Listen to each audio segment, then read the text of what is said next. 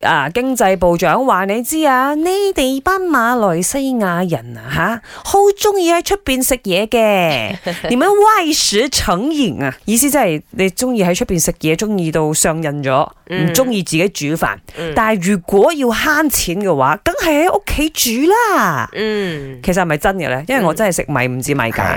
诶、我就好少煮飯嘅，因為忙嗰下嗯啦。咁、如果真係一煮咧，又真係比較豐富啲啦。咁啊，你知啦，我哋睇翻你揀咩食材啦，嗯，同埋诶睇你煮咩份量咯。咁咁如果我嘅話咧，如果少煮，但係嗰餐咧，我覺得啦係貴過出邊嘅。系绝对系，哦，貴過出邊一定。我呢啲我咧煮過就有經驗仲噶要啦。仲要咩出 力，仲要 OK 貴過出邊啊！除非你真係有一家五六口啦， OK 或者 OK 至少啦三四口啦，係定時都翻屋企食飯嘅。嗯 OK 我想請問啊，今時今日咧有幾個人係定時可以翻到屋企食好飯難啊？好難啊嘛。咁你話一兩個人啊，我想落你落米去煲飯啊，都有問題啊。嗯，少過一粒米點即煲？係要拿捏個份量。係咪？嗯嗯，好似你買菜啦，通常會唔會買你幾一棵嘅啫樣嘛㗎，佢大飯包煲㗎一嘛樣係行電㗎。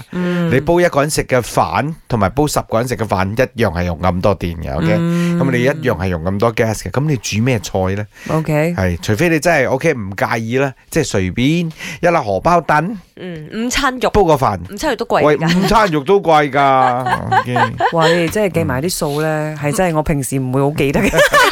外食，就算你喺屋企係食都係媽咪去負責噶嘛。啊啱啱啱誒所以你肯定唔唔係太清楚知道價格嚇啦。所以今日想誒、呃即係通過聽眾們俾我哋知道啱，咦部長講嘅嘢係咪準確咧？就係、話到喺屋企煮係平啲嘅，出邊食又貴啲。因為我自己真係齋聽經濟部長咁講，我話好傻好天真地認為，咦可能真係係喎。嗯咁我常好似喺屋企食飯比較慳錢啲嘛。嗯啊，我呢個係潘碧玲嘅睇法。咪大家可以不妨試下哈哈哈嘅，你咪試下一個月試下純粹喺屋企食，嗯，跟住另外下一個月咧純粹喺出邊邊食，你試下嘅比較下使嘅費價邊錢度高啲？同埋我想講想講有頭髮邊個想做辣痢啦，啊係啊啊即係都係啊因為忙啦，係咪先？或者一支公煮咩啊，做咩咁麻煩咧？咁樣就寧願出邊食。每個人都有自己嘅苦衷啦，係咪係先？係係。嗯所以今日問一問大家啦，喂，喺屋企煮飯係咪真係比較慳錢啲嘅咧？梗係屋企煮平過出邊食啦。譬如講，你買條魚，正話廿幾廿零蚊，你出邊嗌一條魚都四五十蚊，係咪爭好遠呢？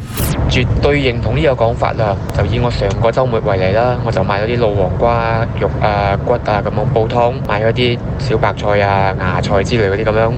咁我食咗兩餐啦，啲湯用多到可以做宵夜添。總之你照翻你媽媽細個嘅時候嗰啲菜單，絕對唔會死錯人嘅。通常媽媽都係比較精打細算慳家噶嘛。